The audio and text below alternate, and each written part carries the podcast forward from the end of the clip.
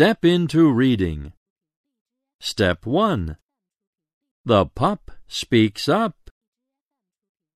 A Phonics Reader by Anna Jane Hays. Illustrated by Valeria Petrone. Bo has a new pal. Happy day! Hello, says Bo. What do you say? The pup just wags his tail. Bo and Pal go for a walk. What do you say? Bo asks a duck. Quack, says the duck. Honk, goes a truck.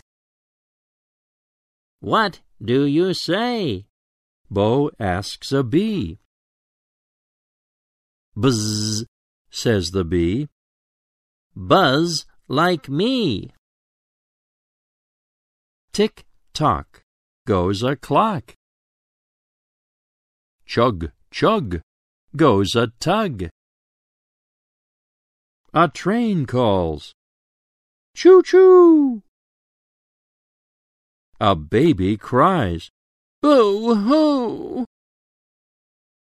A rooster crows. Cock a doodle doo! An owl hoots. Hoo hoo! Hoo hoo! What do you say? Bo asks Pal. Pal just runs and chases his tail.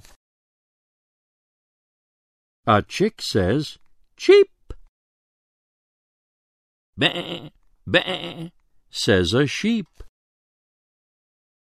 A happy pig says, Oink, oink, oink. A bouncy ball goes boink, boink, boink. Ribbit, says a frog. But not the dog.